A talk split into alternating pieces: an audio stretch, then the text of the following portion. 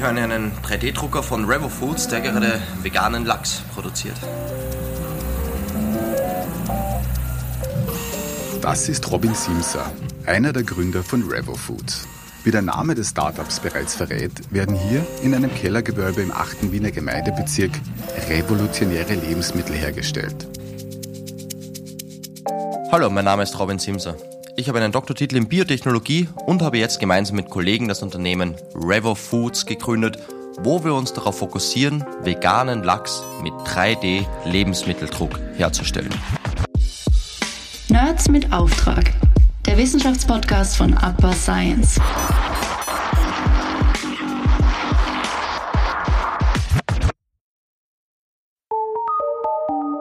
Mein Name ist Mario Wasserfaller und ihr hört Nerds mit Auftrag, den Wissenschaftspodcast von Upper Science.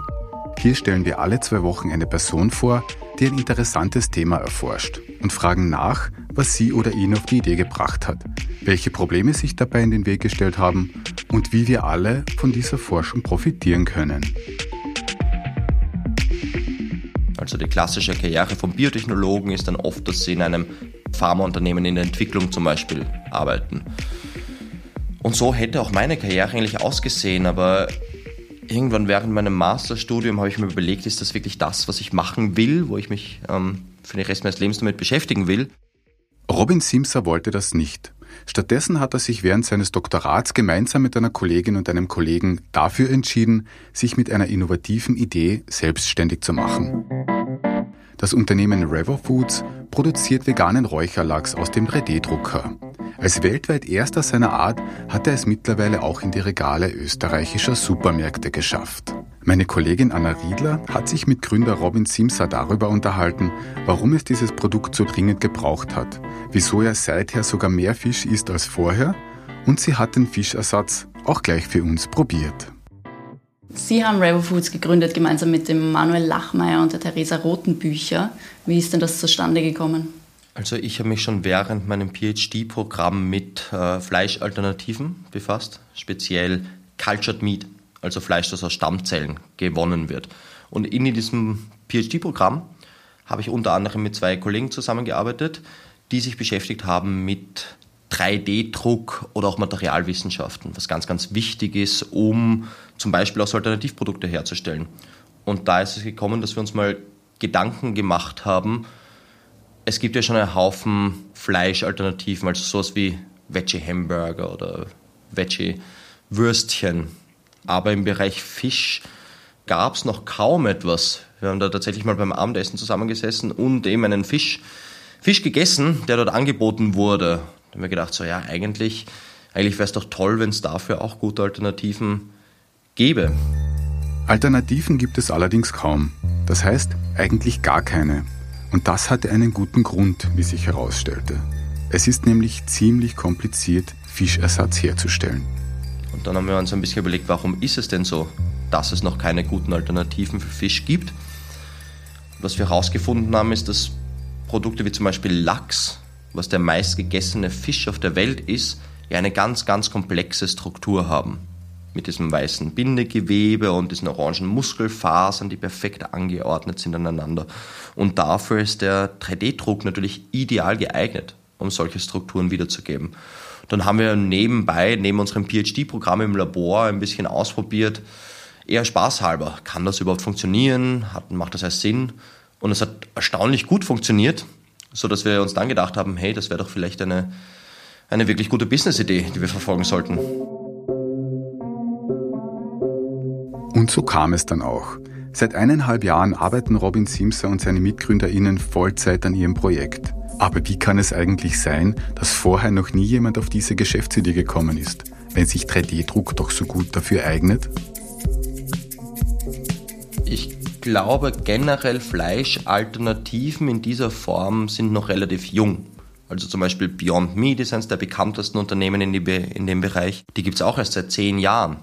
Und da war halt immer das Thema, zum Beispiel eben Hamburger, weil das auch ein Riesenmarkt ist, dass sich Leute voll darauf fokussiert haben. Und Fisch kam dann erst so nach und nach, aber wurde bisher, glaube ich, noch nicht so als die gute Gelegenheit erkannt. Und das ändert sich jetzt langsam. Und es gibt zum Beispiel auch hm, ein paar andere Unternehmen auf der Welt, die versuchen mit 3D-Druck Fleischalternativen herzustellen, also zum Beispiel ein Steak vom Rind. Im Fischbereich sind wir tatsächlich bisher noch die einzigen weltweit. Sie haben Lebensmittel- und Biotechnologie an der BOKU studiert. War das schon immer Ihr Plan oder wollten Sie ursprünglich mal ganz was anderes machen? Also die klassische Karriere vom Biotechnologen ist dann oft, dass Sie in einem Pharmaunternehmen in der Entwicklung zum Beispiel arbeiten. Und so hätte auch meine Karriere eigentlich ausgesehen, aber irgendwann während meinem Masterstudium habe ich mir überlegt, ist das wirklich das, was ich machen will, wo ich mich ähm, für den Rest meines Lebens damit beschäftigen will? weil in der Pharmaindustrie sind natürlich die Prozesse auch wahnsinnig langwierig, bis man mal ein Medikament entwickelt und das dann auch wirklich am Markt ist. Da können leicht zehn Jahre vergehen oder auch länger. Ich bin persönlich ein Mensch, der gerne schnell auch Resultate sieht und, und auch mehr an etwas arbeitet, was mir wirklich am Herzen liegt. Ich war vorher schon Vegetarier und dachte mir, dass diese Art von Produkten einfach sehr viel Sinn machen. Jeder spricht über Auto, Abgase, Flugverkehr, äh, Clean Energy und ähnliches. Und dabei wird oft auf die Ernährung fast vergessen. Das Team von Rebel Foods ist ernährungstechnisch sehr durchmischt. Während Theresa Rotenbücher sich vegan ernährt und Manuel Lachmeier durchaus auch Fleisch isst, ist Robin Simser seit über zehn Jahren Vegetarier. Den Ausschlag dazu gab sein Großvater. Mein Großvater hat mir damals ein Buch geschenkt, nämlich Tiere essen von, ich glaube, Jonathan Suffner ist der Name oder ähnlich, ein Amerikaner, der da ganz genau beschreibt, wie Fleisch oder auch Fisch momentan produziert wird. Man stellt sich ja immer diese schönen Werbeplakate vor, in Österreich zum Beispiel von ähm, Armer mit Armer Gütesiegel, wo dann drei Kühe auf einer Weide stehen und riesig viel Platz haben und die Welt schön und in Ordnung ist. Und das ist leider sehr, sehr weit weg davon, wie die Realität in der Fleischwirtschaft aussieht und wie weit über 90 Prozent alles Fleisches produziert wird. Das wird nämlich produziert durch Massentierhaltung und durch Methoden, die so eigentlich nicht tragbar sind, meiner Meinung nach. Bei Fisch ähm, zum Beispiel die Fangmethoden, also durch neue Technologie wurde es ermöglicht, dass man wirklich riesen Fischschwärme mit ähm, Sonarbewegungen und auch Satellitenaufnahmen ausfindig macht, dass dann da riesige Fischerflotten, sondern von ein paar hundert Booten da ganz gezielt diese Fische aufspüren und dann alles aus dem Meer rausholt, was nicht angenagelt ist quasi. Und da wird halt wirklich alles rausgeholt, nämlich sowohl die Fische, die man eigentlich fangen will, aber auch zum Beispiel beim Thunfisch Delfine, andere Meeressäugetiere, äh, Vögel und, und alles, was da noch dabei ist. Oder auch mit der Langseilfangmethode ist es so, dass der ganze Meeresgrund praktisch abgezogen wird. Das heißt, egal was da existiert, alle die Flora, die Fauna, da wird einfach alles eingesammelt und das zerstört natürlich komplett das Ökosystem dort.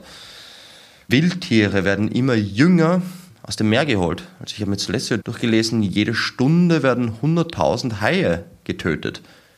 Haie brauchen 15 bis 20 Jahre, bis sie geschlechtsreif werden. Und da muss man sich überlegen, das kann doch nicht ewig so weitergehen. Da wird es irgendwann einen katastrophalen Kollaps geben. Und ich glaube, da müssen wir uns besser heute als morgen Gedanken machen, was kann man dagegen unternehmen. Simsa will mit Revo Foods dieser Entwicklung etwas entgegensetzen. Fisch im 3D-Druck herzustellen, lässt sich allerdings nicht von heute auf morgen umsetzen. Etwas ganz Neues auszuprobieren oder überhaupt sich mit einer Idee selbstständig zu machen, das ist ja nicht unbedingt einfach. Gab es irgendwelche Hürden, Hindernisse oder Herausforderungen, die Sie dafür überwinden mussten?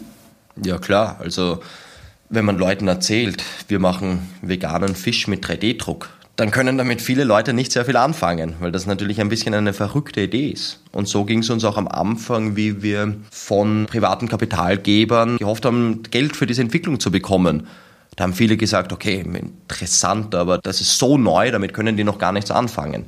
Also da hatten wir tatsächlich Schwierigkeiten, Leute zu überzeugen, dass das eine Idee ist, die der Markt braucht und die am Markt bestehen kann ja, das war, das war sicher nicht immer leicht. Also oft waren da schon, schon Zeiten, wo wir fast beim Abschluss waren mit, mit Geldgebern. Ähm, ich kann mich da genau erinnern, da waren wir mit einem Geldgeber schon sehr, sehr weit und da kam ein Anruf nach vier oder fünf Gesprächen schon so, es tut mir leid, es wird leider doch nichts. Die wollten dann doch nicht investieren. Woran ist es gescheitert? Dass sie auch langfristig nicht gesehen haben, ob das ein Produkt ist, was am Markt bestehen kann Und das war ein niederschlagender Moment. Also wir hatten da schon acht Monate aus unserer eigenen Tasche praktisch investiert da hinein und ähm, die Geldreserven sind langsam zur Neige gegangen und also diese Rückschläge, die, die gab es immer dazwischen, aber da war immer das Credo nicht aufgeben und weitermachen, weil es ist eine Idee, an die wir kompromisslos glauben. Und deswegen kam die Idee, wir sollten ein Verkostungsevent machen. Also ein Event, das erste seiner Art weltweit, wo wir 3D-gedruckten veganen Lachs präsentieren. Ein Event dieser Art fand vergangenes Jahr im Oktober statt. Dabei wurden aber nicht nur veganer Räucherlachs und Lachssushi kredenzt, sondern auch veganes Lachseis mit Dill am Stiel. Laut Robin Simser eine reine Spaßidee. Der erste Bissen hat Überwindung gekostet. Auch Simser meinte zuerst, das schmeckt sicher furchtbar. Umso größer war dann die allgemeine Verblüffung, als das Eis tatsächlich gut schmeckte, auch wenn es bis zum letzten Tropfen gewöhnungsbedürftig blieb. Die Trendsorte für den nächsten Sommer wird Lachseis vielleicht nicht, in Erinnerung bleibt es den TestesserInnen aber bestimmt. Das war aber nicht die einzige Maßnahme, die River Foods ergriffen hat, um die nötige Finanzierung zu bekommen. Wir haben auch bei dieser Startup-Show 2 Minuten 2 Millionen mitgemacht. Und das war natürlich auch toll, da Feedback zu bekommen von Investoren, die natürlich sehr viele Startups sehen und ja, das war auch durchwegs positiv. Es haben viele gesagt, das ist ein, ein Megatrend, auf dem wir da drauf sind, der auch nicht aufzuhalten sein wird. Und da haben wir unter anderem auch das Rewe Startup Ticket bekommen, was uns den Markteintritt bei Villa Plus in Österreich erlaubt hat. Genau, also das war, das war eine ganz super Sache für uns. Anschließend gab es auch noch Kapital von Business Angels, einem Venture Fund sowie nationale Fördergelder. Was sagt das persönliche Umfeld dazu? Also ich denke jetzt an die Großmutter, die es gewohnt ist, dass zu jeder Mahlzeit Fleisch gekocht wird, der Schweinsbraten, die Rindsrouladen. Ich glaube, die finden das kurios, sagen wir mal. Also gerade in dem Altersbereich können das Leute nicht immer nachvollziehen, glaube ich, warum man das macht, aber viele haben auch Verständnis dafür und viele sind sich auch bewusst dieser Problematik mit Überfischung etc. Und speziell bei mir, meine Großmutter sendet mir dann immer Artikel, wenn ich irgendwo in der Zeitung bin und sagt so, ah, schau mal, da ist mein, mein Enkel, aber das Produkt, ich weiß nicht, ob wir sie damit überzeugen können. Ich glaube, das ist eine andere Generation, aber gerade immer mehr junge Leute ernähren sich ganz bewusst weniger mit Fleisch und Fisch und suchen, denke ich, Alternativen, die auch besser für die Umwelt sind. An dieser Stelle möchte ich kurz einwerfen. Wir wollen in diesem Podcast nicht nur die Forscherinnen und Forscher vor den Vorhang holen, sondern auch die gesellschaftliche Relevanz ihrer Arbeit beleuchten. Wir haben Robin Simser daher auch gefragt, was die Menschheit generell von veganem Lachs aus dem 3D-Drucker hat. Zum einen die Gesellschaft, speziell in Österreich, hat sicher was davon, dass hier ein neues Startup im Hochtechnologiebereich tätig ist, das Arbeitsplätze schafft. Wir beschäftigen jetzt über 20 Mitarbeiter und Mitarbeiterinnen, das Spitzenforschung macht, die weltweit einzigartig ist. Also wir sind momentan wirklich das einzige Unternehmen, das so spezialisiert ist und ich glaube, dem Hochtechnologiestandort Österreich und speziell Wien äh, ist das sicher eine tolle Sache, um in diesem Bereich zu wachsen.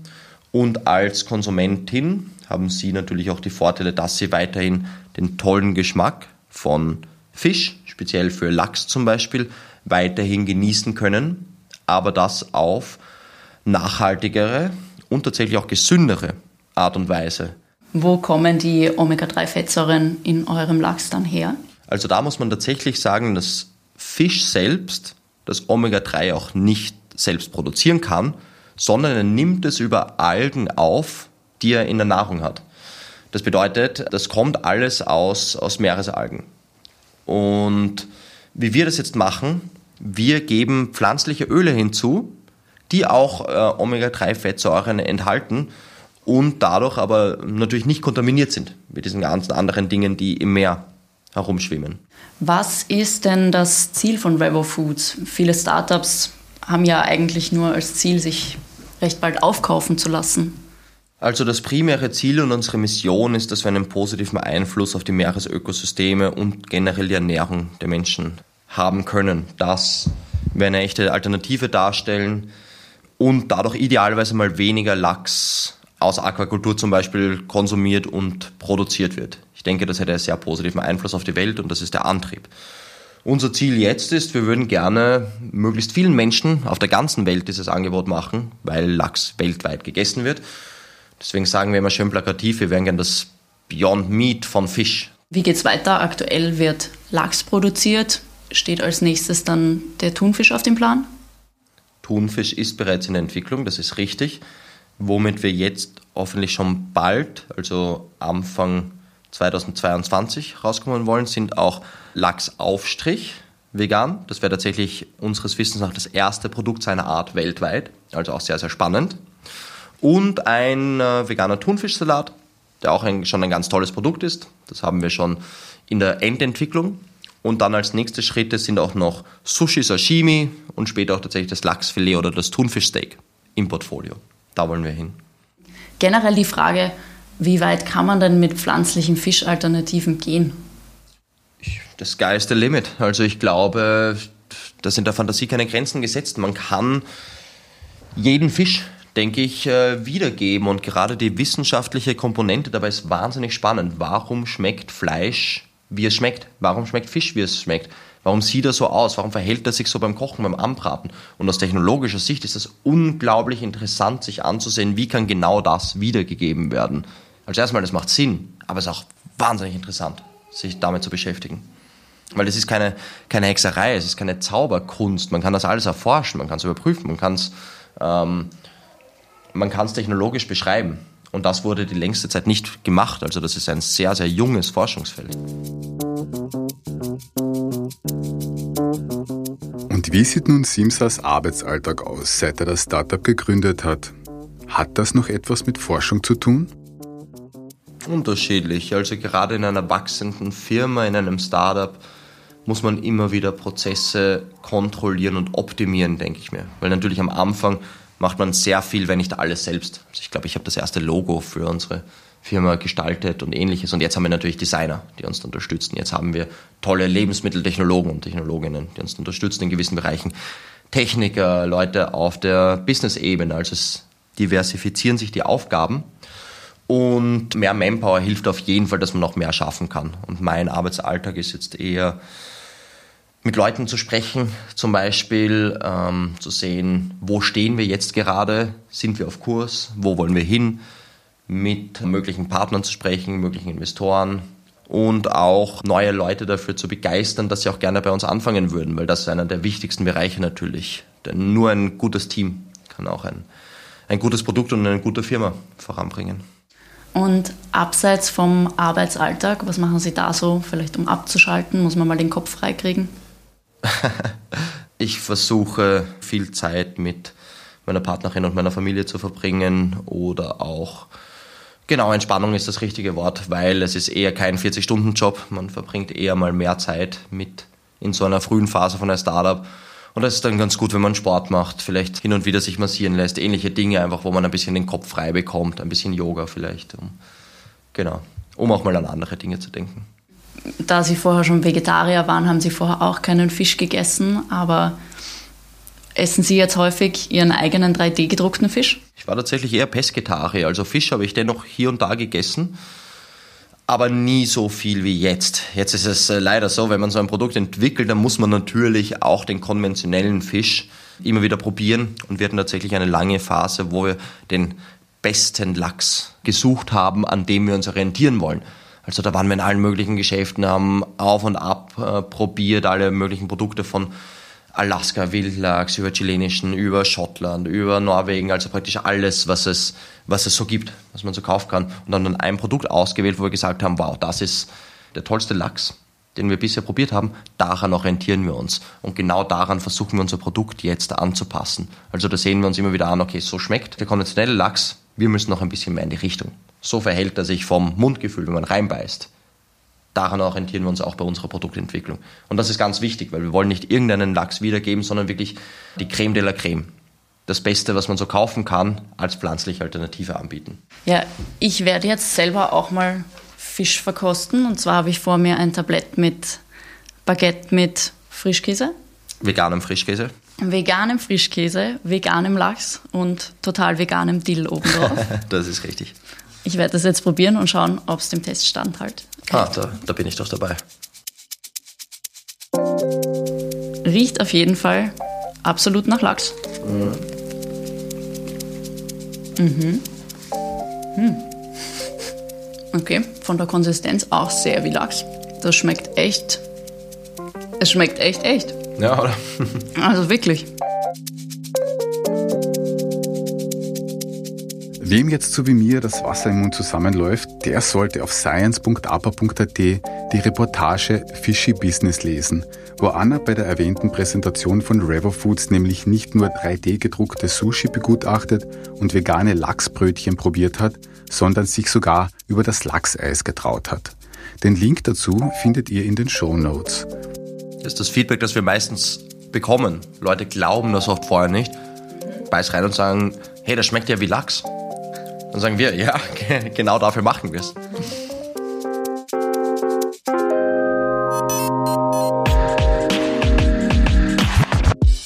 Wenn ihr jemanden vorschlagen wollt, den oder die wir interviewen sollen oder sonstiges Feedback zu unserem Podcast habt, freuen wir uns über ein Mail an science.apa.at.